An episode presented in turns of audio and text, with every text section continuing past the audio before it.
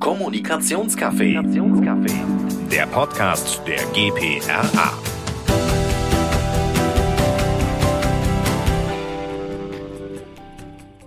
Ein Podcast, viele Stimmen und jede Menge Perspektiven. Heute mit mir, Lena von Ketchum aus Stuttgart. Diversity ist ein wichtiges Thema, in dem Deutschland an vielen Stellen hinterherhängt. Das zeigt zum Beispiel ein Foto, das erst vor ein paar Tagen viral gegangen ist auf den sozialen Medien. Es zeigt Chefs der deutschen Wirtschaftsunternehmen auf der Münchner Sicherheitskonferenz Diversity Fehlanzeige. Deswegen wollen wir heute einmal uns der Frage widmen, wie divers ist denn eigentlich die deutsche Medien- und Kommunikationsbranche? Und dieses Thema diskutiere ich heute mit meinen Gästen Ferda Ataman und Vigan Salazar. Ferda, du bist Journalistin, Autorin, Mitgründerin und Vorständin der Neuen Deutschen MedienmacherInnen und seit neuestem auch Gründerin der, der, Beratung Diversity Kartell. Du sagst zu Diversity, Diversity ist im Kommunikationsbereich kein nice to have, sondern überlebensnotwendig. Schön, dass du da bist. Hallo Ferda. Hallo, ihr zwei.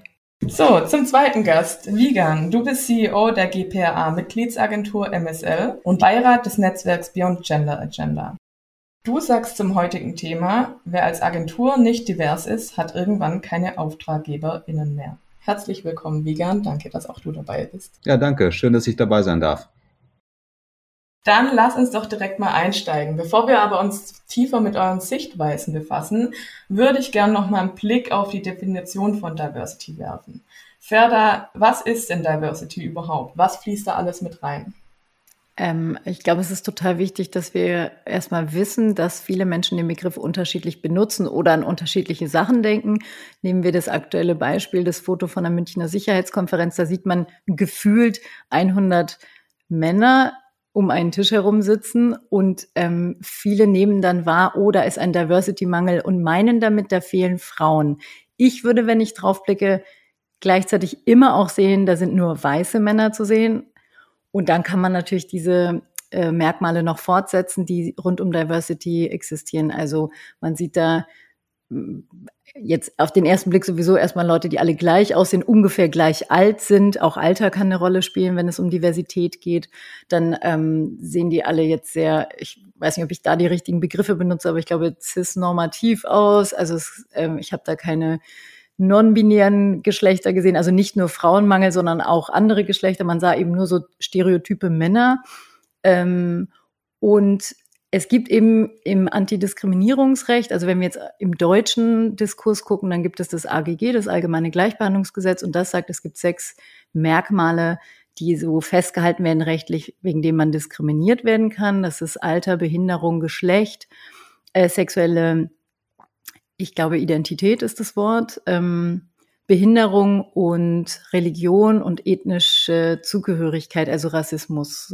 Und wenn man all diese Kontexte mitnimmt, dann macht es Sinn, im eigenen Unternehmen, im eigenen Team immer mal zu gucken, decken wir eigentlich einiges davon ab oder sind das irgendwie doch alles relativ gleiche Typen? Sind die ungefähr alle gleich alt? Sehen die alle ungefähr gleich aus? Kommen die auch, da gibt es noch andere Merkmale wie ähm, sozialer Hintergrund, also sind die alle AkademikerInnen zum Beispiel, auch das findet oft statt da kann man im Grunde für sich selber nochmal gucken, wenn man sagt, wir möchten mehr Diversität, ähm, um die Gesellschaft abzubilden, denn die Gesellschaft ist divers.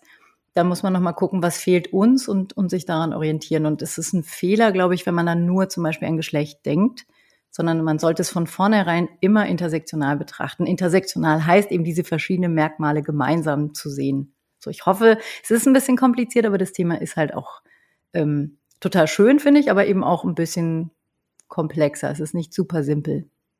Danke dir, ich finde, das hast du super zusammengefasst. Äh, da würde ich gern gleich direkt die nächste Frage an dich richten. Ähm, was ist denn deiner Meinung nach der Status quo mit Blick auf Diversity ähm, gerade in der deutschen Medienbranche. Also das ist ja auch ähm, so der Bereich, wo ihr mit den neuen deutschen MedienmacherInnen etwas bewegen wollt. Kannst du uns da vielleicht mal einen Überblick geben? Wir haben 2008 als Neue Deutsche MedienmacherInnen angefangen, als Verein von Menschen mit und ohne Migrationsgeschichte die gesagt haben, die Medien sind nicht divers genug und wir hatten kaum Daten. Das ist grundsätzlich ein Problem, wenn es um Diversität geht, dass in vielen Bereichen außer Geschlecht Daten fehlen und wir gar nicht wirklich sagen können, wo der Status quo ist. Aber wir wissen so von Schätzungen und, und so Stichpunkterhebungen, dass es äh, extrem wenige sind. Also es waren früher im Printbereich, zum Beispiel im Journalismus, nur ein bis zwei Prozent Menschen mit Migrationsgeschichte. Das heißt, eigentlich war die Medienlandschaft in Deutschland im Print komplett weiß. Und im Fernsehen, im Privaten waren die schon weiter, im öffentlich-rechtlichen eher nicht so. Ähm, und das hat sich jetzt ein bisschen gebessert und wir wissen so ungefähr, dass es fünf bis zehn Prozent von Menschen mit Migrationsgeschichte sind, die hinter und vor der Kamera zu sehen sind. Das für diesen Bereich. Was Frauen angeht, wissen wir auch, dass es gerade wenn es dann ein paar Etagen höher geht, also ähm, Hierarchieebenen, dass dann die Anzahl von Frauen noch lange nicht paritätisch ist und dass auch die Sichtbarkeit, wenn Expertinnen gefragt werden, also wenn man fragt, wer, wer kann das jetzt erklären, dann ist der Reflex oft noch, dass man Männer fragt und nicht Frauen. Da ist das Verhältnis, ich glaube, vier zu eins, also ein Fünftel nur Frauen und, und, und. Also da, und Menschen mit Behinderung zum Beispiel oder sichtbaren Behinderungen sind fast gar nicht zu sehen und auch in den Redaktionen so gut wie gar nicht vertreten und damit auch ihre Perspektive. Und das ist dann interessant, wenn man zum Beispiel sagt, wir haben gerade Mobilität als Riesenthema Riesenthema. Und wir reden gar nicht darüber, was Zugangsbarrieren heißt, weil das nicht mitgedacht wird von vielen.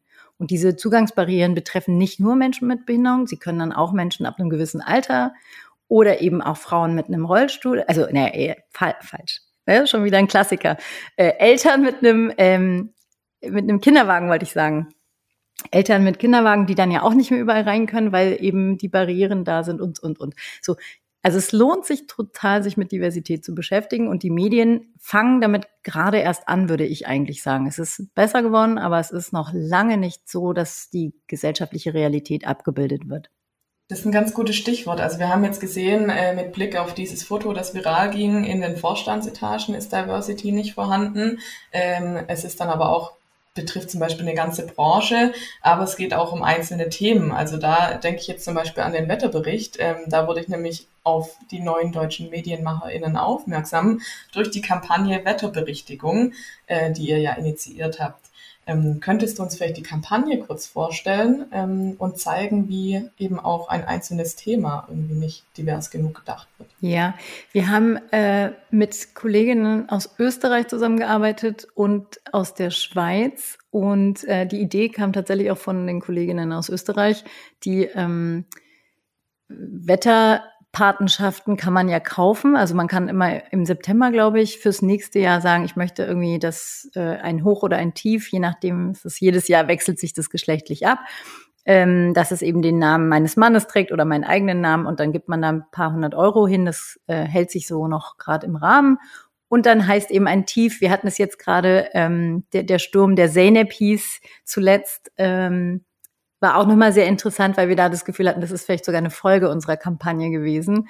Und das fing an letztes Jahr, also dem Moment, was heißt letztes Jahr? 2021, im Januar fing es an mit Tief Ahmed. Und es gab noch nie ein Tief Ahmed in Deutschland und auch nicht in Österreich und auch nicht in der Schweiz.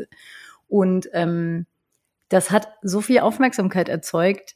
Und wir hatten gesagt, wir haben sie den ganzen Januar gekauft, mit migrantischen Namen versehen. Ähm, und haben das einmal erklärt, warum wir das machen, weil wir sagen, die Sichtbarkeit fehlt und haben das dann genutzt, um zu sagen, es muss eben mehr Normalität rein und wie kann es eigentlich sein, dass die Hochs und Tiefs immer nur Konstantin, Waldemar und Wilhelmine heißen? Wo bleiben denn da all die Hues und Sanjus und ähm, Pavels und so weiter? Und das ist total gut gelaufen. Also wie das immer so ist, ne? ein bisschen Glück, aber auch sehr viel, viel, viel Arbeit und Handarbeit, würde ich mal sagen, war diese Kampagne. Aber ähm, wir haben es geschafft, in sämtlichen großen Nachrichten, kleinen Nachrichten eigentlich überall reinzukommen und diskutiert zu werden.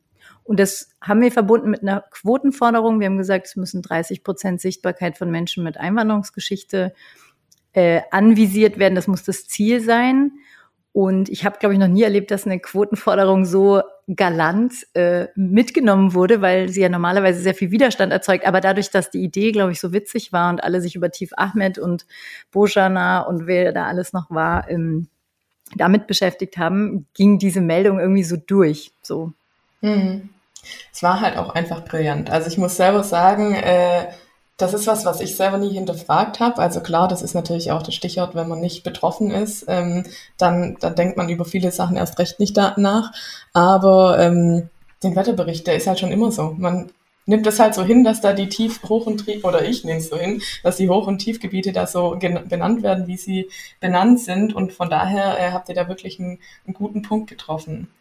Ähm, Dankeschön. Wie waren denn die, du hast jetzt schon ein bisschen was zu den Reaktionen gesagt, aber hast du denn jetzt wirklich das Gefühl, hm, die Kampagne hat was bewirkt, jetzt ein Jahr später? Also ich finde das schwierig zu sagen und zu messen. Äh, äh, es hat definitiv was bewirkt, was die Namen der Hochs und Tiefs angeht. Ähm, ich hatte es gerade schon gesagt. Also wir hatten jetzt diesen Sturm der Zeynepis und es waren auch ein paar andere Namen dabei übers Jahr. Also das heißt, es hat Leute angeregt, auch zu sagen, okay, ich kaufe mir jetzt auch mal so einen Namen, weil viele das wahrscheinlich gar nicht wussten.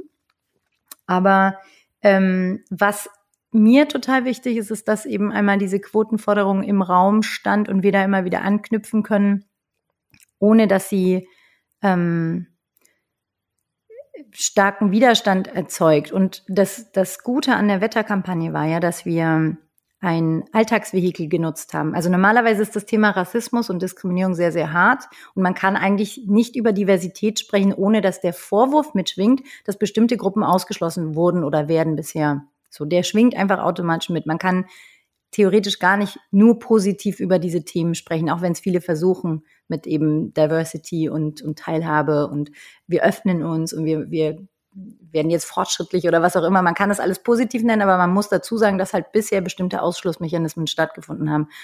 Und ähm, was, glaube ich, schon gut ist, was auch andere jetzt genutzt haben, ist, dass man eben so ein bisschen humorvollere oder leichtere Zugänge zu diesem Thema sucht und findet. Und die Kampagne hatte eine Reichweite von einer Milliarde. Also wir können heute noch irgendwie sagen, wisst ihr noch damals Tief Ahmed? Und dann lächeln die meisten oder, oder manche finden es auch doof, aber, aber alle haben irgendwie eine Meinung dazu. Und ich glaube, besser kann es nicht laufen. Aber dass jetzt eine Kampagne und vor allem eine Wetterkampagne Rassismusprobleme oder auch ähm, Diversitätsmangel nachhaltig verändern, das ist natürlich utopisch, aber darum geht's finde ich, auch nicht, sondern Kampagnen sind Anstöße zu Diskussionen und da kann man wunderbar dran anknüpfen. Super, jetzt haben wir einen Blick bekommen in die Medienbranche. Ähm, der Journalismus und die PR-Branche hängen ja aber auch eng miteinander zusammen. Schließlich ist ja ein großer Teil unserer Arbeit besteht aus Media Relations. Von daher ähm, möchte ich jetzt mal den Blick auf die PR- bzw. Agenturseite werfen. Wie, wie nimmst du denn das Thema im Agenturumfeld wahr und was glaubst du, was dort der Status quo ist? Ja, zunächst mal, ich glaube, eine Sache ist wichtig zu unterscheiden. Ich glaube, äh, wenn es im Journalismus äh, zu wenig Diversität gibt, äh, hat das eine erhebliche gesellschaftliche Relevanz. Wenn es auf Agenturseite an, äh, nicht genug äh, Diversität gibt, dann hat das keine so große gesellschaftliche Relevanz. Aber wenn ich als Agentur jetzt äh, nicht genug mache und jetzt irgendwie mein, so wie ich arbeite, nicht entsprechend umstelle, dann habe ich einfach kein Geschäft mehr. Das ist, glaube ich, die wichtige Sache. Also ich glaube sozusagen die, äh, sozusagen, äh, ob im Journalismus äh, ähm, genügend Diversität ist, es hat wirklich gesellschaftliche Auswirkungen. Das, was wir machen, okay, also äh, das hat schon gesellschaftliche Auswirkungen, aber das ist jetzt noch nicht so, sagen wir systementscheidend. Aber vielleicht, wenn wir uns äh, anschauen, äh, wie weit wir sind, ich kann da ähm, nicht so tief reinschauen. Ich glaube, ein Grund, also ich weiß ja nicht, wie jede einzelne Agentur aufgestellt ist oder wie jedes einzelne Unternehmen. Ich glaube, es ist sehr viel Bewegung reingekommen, zumindest was ein Aspekt angeht, äh, und das ist äh, ähm, äh, Frauen in Führungspositionen. Das ist gerade bei den DAX-Unternehmen so, äh, wo viel mehr äh, Frauen Leiterinnen Unternehmenskommunikation sind. Also ich habe in meinem eigenen Kundenkreis von meinen Top 20 Kundinnen sind äh, 80, 90 Prozent Frauen. Also das ist äh, die, äh, das, da, da merke ich, das ist schon eine äh, deutliche Veränderung. Aber äh, Ferda sprach ja schon über die anderen Diversitätsdimensionen. Da ist es natürlich noch, da hinken wir noch ein bisschen hinterher. Das ist, glaube ich, äh, ähm, das hat aber mit den gesamtgesellschaftlichen Diskussionen zu tun, weil äh, gerade das Thema Frauenführungsposition so dominant ist, dass aber Migrationshintergrund, Behinderung, andere Themen, genau sozial, also sozialer Hintergrund äh, deutlich geringere Rolle gespielt haben. Und das, das ist mir auch wichtig, dass wir diese Aspekte alle nehmen. Äh, was die eigene Agentur angeht, äh, haben, gut, wir haben jetzt im Management äh, sechs Personen, vier Frauen, das ist äh, gut. Ich habe ich hab selbst einen Migrationshintergrund, also wenn man das äh, entsprechend nimmt. Äh, interessant ist natürlich auch ähm, die offizielle, sagen wir, statistische Definition. Migrationshintergrund ist natürlich sehr breit. Ne? Also das ist so, dass äh, ähm, da, da, da zählt genauso der Amerikaner zu wie der Österreicher und dann ist wiederum eine Person, die, sag mal, ähm, äh, mit Einwanderungshintergrund, wo aber äh, die dritte Generation schon da ist, vielleicht nicht mehr da. Denn die Definition ist halt entweder man ist selbst äh, mit nicht deutschem Pass geboren oder ein Elternteil ist so. Ne? Also, äh, insofern, nach, nach der Definition sind auch meine Kinder, die in Berlin geboren sind, auch mit Migrationshintergrund, weil ich eingebürgert bin. Insofern, das ist eine, äh, das ist, äh, aber gleichzeitig wollen wir auch nicht äh, die amerikanische Klassifizierung haben, wo im Pass irgendwie Race drin steht. Das ist, glaube ich, hat äh, keiner äh, ein Interesse dran. Aber das, das macht diese ganze Einordnung sehr, sehr schwierig. Ne? Das, äh, und äh, ich darf ja als Arbeitgeber auch noch nicht mal abfragen. Aber wir haben ein Auge drauf. Ich glaube, sozusagen, wenn ich äh, sozusagen den Blick äh, rein, reinschaue, ähm, kommen wir auf die 20, 25 Prozent in der Gesamtbevölkerung. Also das ist schon, das ist schon noch so. Aber ich trotzdem habe ich das Gefühl, dass unsere Branche eine ist, die jetzt nicht unbedingt, äh, sag mal so, den klassischen Aufsteiger anspricht. Und die, was, was meine ich damit? Wenn ich ein eingewanderte Elternteile habe, die dann sagen, ihr Kind wollen, dass es ihren Kindern besser geht. Die sagen den Kindern nicht, gehe in eine PR-Agentur, der wird Journalist. Die sagen ihren Kindern, äh, werd Arzt, werd Anwalt oder so. Ne? Das, sind so diese klassischen Sachen und sozusagen, das ist im Prinzip, was man die Amerikaner sagen, aspirational. Äh, da müssen wir zuschauen, dass dieser Job aspirational wird. Also und das gilt sowohl für den Journalismus als auch für die Kommunikationsseite. Ich glaube, das ist ein ganz guter Ball, den ich einmal zu fair darüber spielen kann. Ähm, was denkst du denn? Weil du bist ja tatsächlich, hast auch den Migrationshintergrund, ähm, bist Tochter von einer äh, Gastarbeiterin, wenn ich das jetzt richtig im Kopf habe, korrigiere mich bitte. Ähm, und ähm, wie siehst du das? Weil du hast dich für den Journalismus entschieden. Ja, meine beiden Eltern ähm, sind, also mein, mein Vater ist als Kind von Gastarbeitern gekommen und meine Mutter selber als Gastarbeiterin und trotzdem sind sie gleich alt. Und dann kam ich als zweite und dritte Generation in Persona raus. Und ähm, der, also der, als Wigan gerade gesprochen hat, ist mir nochmal klar geworden, es geht, ich mochte das früher nicht, wenn man gesagt hat, wir brauchen Vorbilder, weil ich finde, das ist so eine, so, ein, so eine Plattitüde. Auf der anderen Seite ist es aber genauso. Also als ich früher Tagesschau und Tagesthemen und all das passiv geguckt habe als Kind, da gab es uns nicht im Fernsehen Ausländer und Ausländerkinder, die, ne, wir, wenn überhaupt dann, wenn es um das Ausland ging oder um Migranten, aber es gab keine Menschen, die da gesprochen haben, in egal welcher Rolle. Und ähm, Journalismus war für mich auch nie ein Berufsziel, weil ich nicht dachte, dass das für Leute wie mich geht. Es war einfach kein, kein, es war nicht in unserer Welt sozusagen in den Optionen drin. Und ähm, es war reiner Zufall, dass das bei mir dann passiert ist, weil irgendwer gesagt hat, hey, mach doch mal ein Praktikum bei uns. Ähm, also jemand, der auch tatsächlich das im Blick hatte, der gesagt hat, hey, wir haben niemanden, der die Türke spricht, komm doch du mal, vielleicht klappt's ja. Und dann war das ein Berat, äh, ich sag mal, betreuungsaufwendiges Praktikum. Also man musste mich mehr, glaube ich, begleiten als andere. Und ähm, ich hoffe, im Nachhinein denkt die Person, es hat sich gelohnt. ähm, und heute ist es anders. Heute gibt es einfach viel mehr Leute, die zu sehen sind. Also es Klar, wer jetzt auch so die ARD, ZDF Nachrichten guckt, sieht sofort, es ist anders als vor 20, 30 Jahren. Und es macht einen Unterschied. Die Leute sehen das als Joboption und wir haben als Neudeutsche MedienmacherInnen ein Mentoring-Projekt, wo wir eben Leute matchen, Leute, die rein wollen und Leute, die schon super gute Jobs haben und Zugänge. Und ähm, das ist total gefragt und läuft. Also wir haben hunderte von Leuten in Volontariate, in Jobs, in, in äh, gute Plätze, bringen können oder ihnen sozusagen dieses, einfach nur diese Einstiegshilfe verschafft. Und ähm, ich glaube, in der PR-Branche, also ich merke das selber, wenn ich mir so, allein wenn ich mir die Medien angucke, ja, so die klassischen Medien, die, die sozusagen rund um Agenturen sind, das ist komplett weiß. Also, ähm, oder komplett stimmt nicht. Es gibt natürlich immer wieder mal Ausnahmen und es gibt Leute wie Wiegand und seine Agentur bestimmt.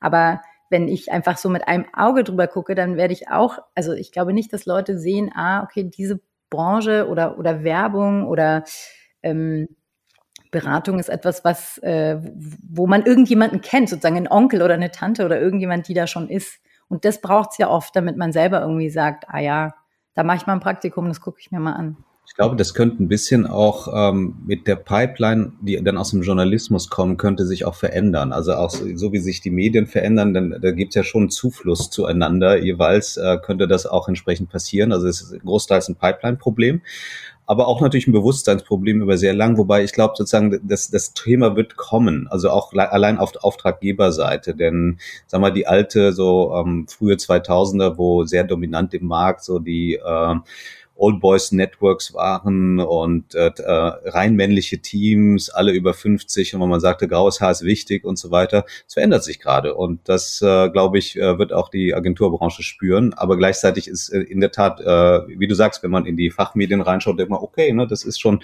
äh, divers ist anders. Wobei ich sagen muss, was ich interessant fand, also Medien haben es auf dem Schirm, aber es dauert natürlich wahnsinnig lang, weil viele Medien gar nicht mehr so viel einstellen und weil eben sehr, sehr viel über ähm, Anstellungen, also Personalpolitik passiert. So.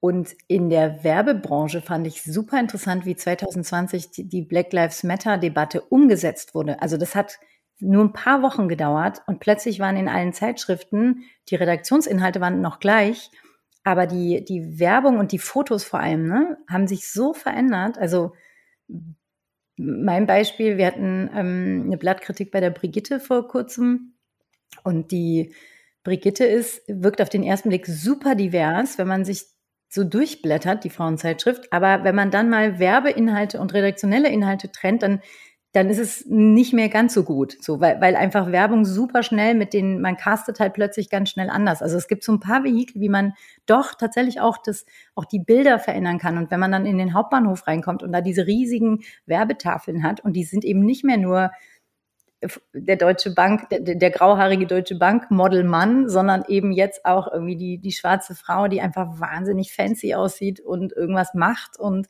und dann aber für ein Logo, also für eine Marke steht das hat sich schon verändert, finde ich. Und das verändert, glaube ich, auch sehr viel schneller Bewusstsein. Ähm, und da gibt es wahrscheinlich gerade in diesen ähm, Dienstleistungsbranchen Vehikel, mit denen man sehr viel schneller Veränderungen herbeiführen kann. Wenn nicht auch im eigenen Personal. Das dauert leider. Und vor allem muss ich auch sagen, da reden alle gerne drüber. Man merkt es auch bei den Frauen, aber also mehr als diese eine Frau, die dann da irgendwo hingeschoben wird. Also oft bleibt es halt dann doch stehen irgendwie bei diesen symbolischen ein, zwei Frauen oder ähm, ein, zwei neuen Leuten oder auch die eine junge Person, die dann reinkommt, die einem dann erzählen soll, was junge Menschen denken. Und vielleicht noch der eine Seniorpartner, den man noch behält und so. Aber also so richtig, glaube ich, bereit, Diversität mit all ihren Herausforderung, nämlich auch, auch ähm, Diversität heißt natürlich mehr Reibung, mehr Diskussion, mehr. Ja, man muss halt einen aktiven Schritt machen. Man muss selbst drüber nachdenken und auch in die Rekrutierung hineingucken. Die Frage ist am Ende, äh, nimmt man die diverse Mitarbeiterinnen oder eben nicht, ist dann halt äh, dann halt am Ende eine Entscheidung, die man irgendwo fällen muss nach an verschiedenen Kriterien. Aber erstmal die Leute in die Pipeline bekommen. Das ist die, das ist die äh, die Grundfrage. Also ich, ich stelle mir, ich denke mal, Pipeline ist das Hauptthema und alles andere wird sich dann danach äh, irgendwie ergeben. Aber das ist wirklich viel Einzelarbeit und da geht's halt auch darum, dass jede einzelne Person, die rekrutiert, das auch im Blick bekommt. Ähm, Uneinstimmigkeit, die aber im Produkt halt so viel bessere Ergebnisse hervorruft. Ich finde das ein gutes Stichwort. Also irgendwie hängt es dann doch einiges an der Rekrutierung. Ihr habt jetzt viele spannende Sachen gesagt, aber dieser Punkt Personal, also Ferda, du hast ja auch gesagt, das ist noch zu weiß. Ähm, es gibt nicht die Vorbilder, was irgendwie dann auch Menschen abschreckt. Äh, Wigan, du hast auch gesagt, das ist jetzt nicht so der Job, wo alle davon träumen oder wo die Eltern vielleicht auch sagen, Mensch, geh doch mal in die PR. Ähm, was, was kann man denn dann tun? Also wie kriegen wir dieses Problem Problem oder diesen, diese Ungleichheit, wie kriegen wir das in den Griff? Ja, da hast du da eine Idee, was kann denn die Agenturbranche tun, um mehr Vielfalt zu erreichen? Ich finde es total witzig, dass ausgerechnet die Leute, die eigentlich Werbung und Kommunikation für andere machen, dann Schwierigkeiten wahrscheinlich haben werden oder äh, vor Herausforderungen stehen, wenn es um die eigene geht, weil es ist natürlich eine Frage, also wir kennen das von allen, die jetzt sagen, okay, jetzt möchte ich aber ent entweder mal eine Frau in Führungsposition und die muss aber schon Führungserfahrung haben, wo nehme ich die her? Oder auch eben einfach neue Leute, die sich bisher nicht bewerben. Natürlich ist es nicht so, dass ähm, Agenturen und Institutionen seit Jahren irgendwie ganz viele Bewerbungen von diversen Leuten bekommen und sie ablehnen. So ist es ja nicht, sondern die kommen nicht. Und die Frage ist, warum kommen die nicht? Die kommen nicht, weil das dieser berühmte Teufelskreis ist, da wo es eben keine Connections gibt, wo es keine Vorbilder gibt, wo man eben kein, keine Gewohnheit hat, da reinkommen zu können und die Gewissheit, dass es da eine Option für einen gibt, da geht man halt auch nicht hin. Das heißt, eigentlich ist, ist es eine ganz klassische Kommunikationslogik. Also was nicht funktioniert, ist, man ruft dann die eine, also ich kriege ständig Anrufe, wir suchen gerade diesen, das hast du eine Idee. Ich kenne gar nicht so viele Leute für so viele Stellen. Und die meisten, die die ich kenne, die gut sind, sind dann halt schon versorgt, weil jetzt gerade auch alle irgendwie so einen Run haben, zum Beispiel auf People of Color und schwarze Menschen. Das ist einerseits cool, auf der anderen Seite frage ich mich zum Beispiel, wo bleiben die HeadhunterInnen, die das umsetzen? Also das wäre auch so eine Marktlücke. Aber kurz nochmal dazu, man muss es kommunizieren. Also man muss ähm, Ausschreibungen machen, indem man irgendwie sagt, dass interkulturelle Kompetenzen, oder es gibt so ein paar so nicht ganz galante, aber vielleicht auch noch schönere Codes, die man verwenden kann. Mehrsprachigkeit ist erwünscht. Ähm, andere Zugänge. Wir suchen Leute, die ähm, eine, eine ungewöhnliche Biografie haben oder was auch immer. Und, und dann muss man diese äh, Profile, die eben nicht so sind, wie sie bisher immer waren, weil auf die haben sich die Leute nicht beworben, sondern eben mal anders, da muss man die über andere Kanäle streuen, weil das ist auch, auch wieder das Problem, dass es dann bei den PR-Medien rausgeht, die ja von weißen Menschen gemacht und von weißen Menschen äh, genutzt werden.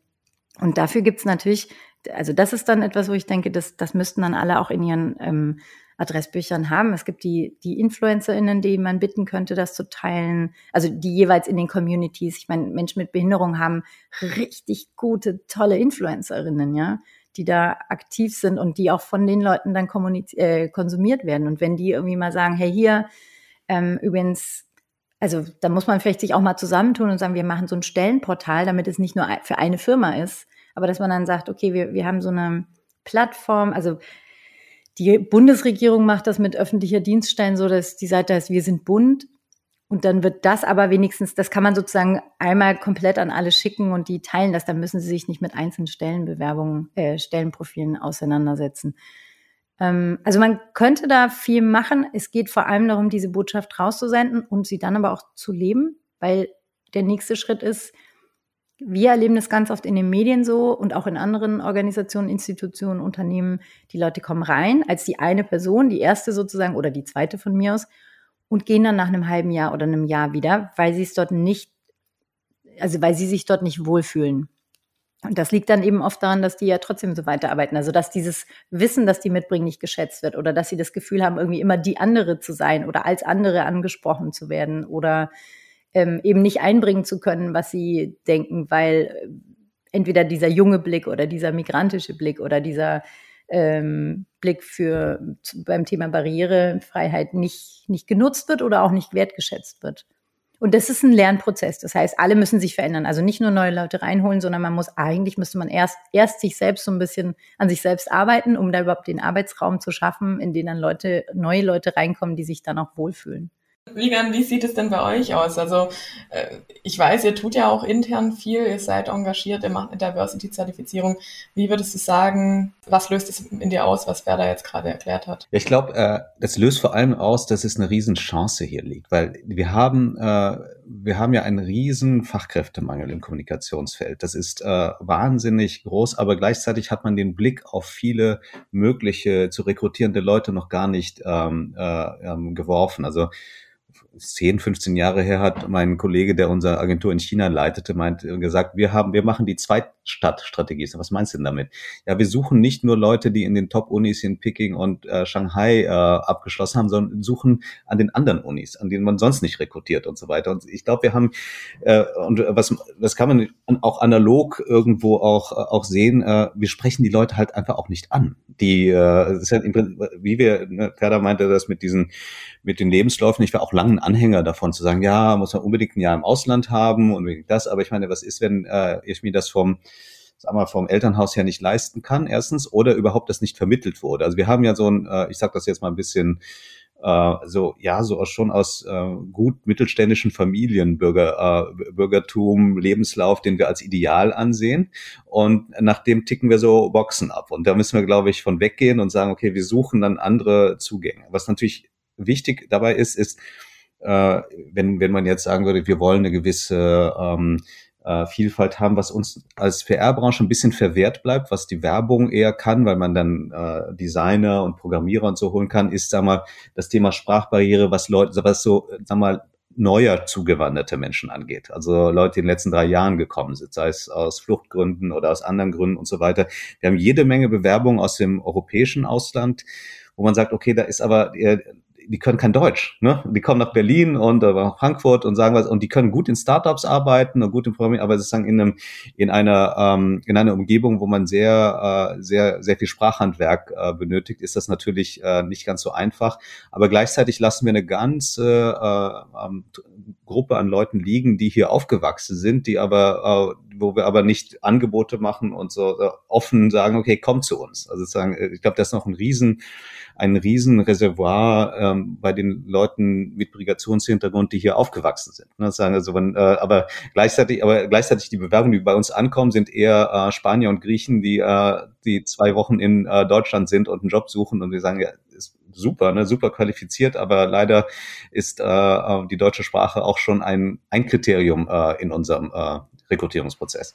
Ja, also es gibt äh, einige, einige Schwierigkeiten oder Hürden, die, die ein da als Unternehmen, vor dem man als Unternehmen steht, ähm, um wirklich überhaupt mal an das Personal ranzukommen. Ähm, wenn wir jetzt aber mal von dem Traumzustand ausgehen, also wenn man dann an das Personal kommt und einfach diverser aufgestellt ist, ähm, was was bringt es denn dann? Also ich, Ferda, du hast es vorhin schon ganz kurz angerissen. Was, ähm, jetzt gerade auf Agentur, äh, auf der Agenturseite bleiben, ähm, was nutzt es äh, der Branche, wenn sie divers aufgestellt ist? Es gibt einen extrem wichtigen Punkt. Das ist, dass äh, da geht es in Werbung noch extremer, aber auch bei der ähm, äh, in der PR. Es geht, ähm, die, die Unternehmen merken jetzt sehr stark, äh, dass sie auch in der Art, wie sie sprechen, wie sie kommunizieren, äh, sich verändern müssen. Und da gibt es teilweise Marken, die sind, äh, ja, die waren in den 70er Jahren okay, aber die müssen jetzt entweder weg oder ganz verändert werden oder anders gedacht werden oder und das äh, da haben wir da haben wir auch tatsächlich ein paar Sachen beraterisch nochmal bearbeitet und mitgelöst gemeinsam mit den Kunden, wo man sagt, okay, wie kann man die Marke ein bisschen anders äh, ähm, fassen, anders, anders nennen. Äh, konkret kann ich das jetzt nicht äh, hier das Beispiel benennen, aber das ist ein riesiges Geschäftsfeld, weil ähm, äh, wir merken, so ein klassischer CEO weiß gar nicht oder beziehungsweise hat äh, weiß, dass es ein Problem gibt, wie er oder sie bis jetzt kommuniziert hat und wie kriege ich das einigermaßen so hin. Die sind wahnsinnig verunsichert, was inklusives Sprechen angeht. Ne, das, ne, ich bin selbst kein keiner, der mit Genderstern spricht, aber ich versuche immer, oder ich nicht nur versuche, es mache immer, dass ich immer die weibliche und die männliche Form mit reinbringe. Das ist natürlich, das ist also, also und dass es halt verschiedene Wege dahin gibt. Und in der, in der Agentur an sich sage ich, okay, das muss jeder jede Beraterin, jeder Berater für sich selbst wissen. Also wenn es ein, ein großes Papier gibt, in dem ein Stern drin steht, mein Name mit drunter steht, aber die Hauptautorin jemand anders ist, dann entscheidet sie das. Ne? Das, das ist dann ihre Entscheidung und äh, da, da rede ich nicht rein und dann müssen die Kunden und Kundinnen natürlich auch wissen, wie es geht. Aber ähm, und da brauchen wir Menschen, die das auch äh, mit einer anderen Sensibilität angeht und vielleicht auch mit einer selbst erlebten Sensibilität. Denn äh, sag mal so, das ist halt, ähm, ich habe häufiger, das, das ist so ein Twitter-Phänomen, wo ich dann äh, immer denke, okay, äh, sag mal, äh, äh, Themen, die äh, Menschen mit Migrationshintergrund angehen, werden dann oft von äh, weißen Frauen erklärt auf Twitter in Deutschland. Und äh, dann, dann denke ich mir, okay, ne, das sage ich, ich lasse gerne äh, andere Leute ähm, äh, über mich urteilen, aber vielleicht ist es ganz gut, selbst auch eine Stimme zu haben. Und da ist es ganz gut, auch Menschen zu haben, die ne, sagen, also ich glaube, äh, die äh, auch aus äh, sozusagen sexueller Identität äh, entsprechend auch eine Diversität mitbringen und da wirklich auch ähm, auf Kampagnen draufschauen. Aber das ist ein für Agenturen jetzt rein businessmäßig gesprochen, ist ein riesen Geschäftsfeld, weil viele sich unsicher sind. Sind meine Marken noch richtig für diese äh, neue Welt? Äh, ähm, wie wollen wir uns ausdrücken? Wie, wie äh, kann ich mich so inklusiv ausdrücken, dass es einerseits äh, einerseits äh, die woken Leute aus der Marketingabteilung, die Mitte 20 sind, anspricht, aber gleichzeitig den 60-jährigen Arbeiter am Band äh, mit anspricht. Wie kriege ich das? Wie kriege ich diese Spannbreite zusammen? Und das ist eine intellektuell super herausfordernde Aus Aus Aufgabe und macht auch richtig Spaß und dafür brauchen wir die richtigen Leute. Ja, also ähm, klar, als KommunikatorInnen haben wir immer das Ziel, möglichst viele Menschen unsere Zielgruppe zu erreichen, wirklich anzusprechen. Und ähm, natürlich ergibt es dann vollkommen Sinn, die Kampagnen inklusiver zu gestalten, dass sich die Menschen auch wirklich angesprochen fühlen. Ferda, wie stehst du zu dem Thema? Was denkst du, was, was bringt Diversity? Das klingt so blöd, aber. Nö, es klingt überhaupt nicht blöd. Das ist ja tatsächlich eine gute Frage, weil ich habe das Gefühl, dass viele sagen, sie müssen das jetzt auch machen, aber sind sich nicht bewusst, warum. Und sich die Frage zu stellen, warum will ich das eigentlich? Will ich das überhaupt? Und ähm, welche Art von Diversity brauchen wir, hilft halt total auf dem Weg, also bei dieser Reise, ja, Diversity Journey, das ist auf Englisch, ähm, finde ich ganz gut formuliert, weil es eben nicht von jetzt auf gleich geht, weil es kein Knopf ist, den man drückt, sondern weil es ein Änderungs-, Veränderungsprozess ist. Aber ähm, also ich finde, das eine ist tatsächlich, ähm, gerade was Kommunikation angeht, ist Diversity State of the Art. Also das, ist so, ohne das geht's nicht mehr. Und wer das nicht macht oder ablehnt, also natürlich kann man gucken, ob die Kundinnen, was sie wollen, was sie brauchen. Auch in den Medien ist es natürlich so, dass man irgendwie guckt, wer ist meine Leserinnenschaft, wer sind meine Zuschauenden ähm, und es ein bisschen an die anpasst. Aber nichtsdestotrotz kann man heute nicht mehr so kommunizieren wie in den 80er Jahren. Ich glaube, da sind wir uns alle einig. Und dann ist ein bisschen die Frage sozusagen, wie weit kann man nach vorne gehen, wie ähm, also das, die berühmte Frage, gendern wir jetzt schon mit Sternchen oder nur männlich-weiblich? Männlich-weiblich macht die CDU, CSU in ihrem Parteiprogramm seit irgendwie 30 Jahren, da muss, oder 20, ich weiß es nicht genau, aber da muss man sich mal fragen, ist das schon Fortschritt?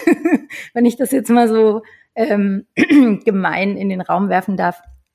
Aber ähm, so, das heißt, ohne das geht's nicht. Das, das muss, glaube ich, klar sein. Und natürlich braucht man Leute, die das definitiv auch, da bin ich absolut bei Vegan, die das ähm, erlebt haben oder, oder eigene Perspektiven mitbringen. Also es geht gar nicht, also ich mag das Wort, oder viele mögen das ja nicht so, Betroffenheit ist nicht, Betroffenheit kann sehr wichtig sein, betroffen zu sein von Sexismus, von Rassismus und so weiter. Aber eigentlich geht es um die Perspektiven, die die Menschen mitbringen, weil das sind andere Blickweisen auf die gleichen Themen. Und nur dann kommen neue Sachen dazu oder auch eben neue Zielgruppen, die man erreichen kann, neue Ansprachen. Und ähm, diese neuen Perspektiven kriegt man eben nicht ohne Diversität. Also es können auch ältere oder mittelalte weiße Männer können natürlich sehr diversitätssensibel ähm, kommunizieren. Das können sie lernen. Das ist nicht der Punkt. Aber sie können nicht raus aus ihrer Haut. Genauso wie äh, ich auch nicht raus aus meiner Haut kann. Ich habe die Lebenserfahrung, die ich habe, und die hat mich gelehrt, auf Dinge eben mit bestimmten Dingen zu gucken, bestimmte Sensibilitäten zu haben. Und die bringt man halt mit, die als Skills zu sehen. Das ist der Vorteil.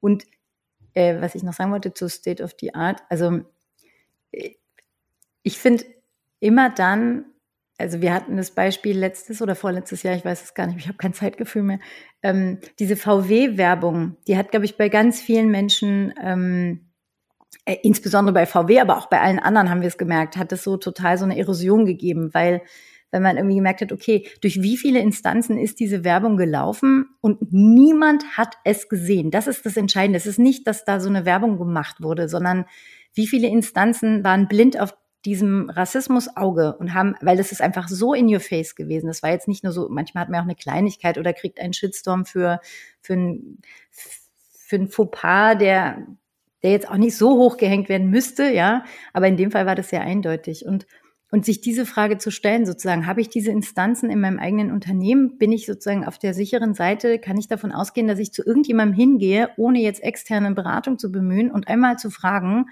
hey, wie siehst du das? Die Person kann auch was übersehen, aber zu wissen, also wenn ich eben, heute kann sich niemand mehr vorstellen, eine Agentur oder ein, ein, eine Institution zu haben, nur mit Männern. Und ich verstehe nicht, warum viele noch arbeiten nur mit weißen Menschen oder nur mit Menschen ohne Behinderung oder nur mit äh, binären Geschlechtern oder eben nur mit Frauen und Männern. Ne? All das äh, oder, oder heteronormativ und so weiter. Also die Welt da draußen ist so vielfältig und wenn man mehr als fünf oder zehn Menschen in einem Team hat, dann finde ich, kann man einfach nicht entschuldigen, wenn die alle gleich sind. Das ist einfach so. Also es ist unprofessionell, darauf wollte ich hinaus.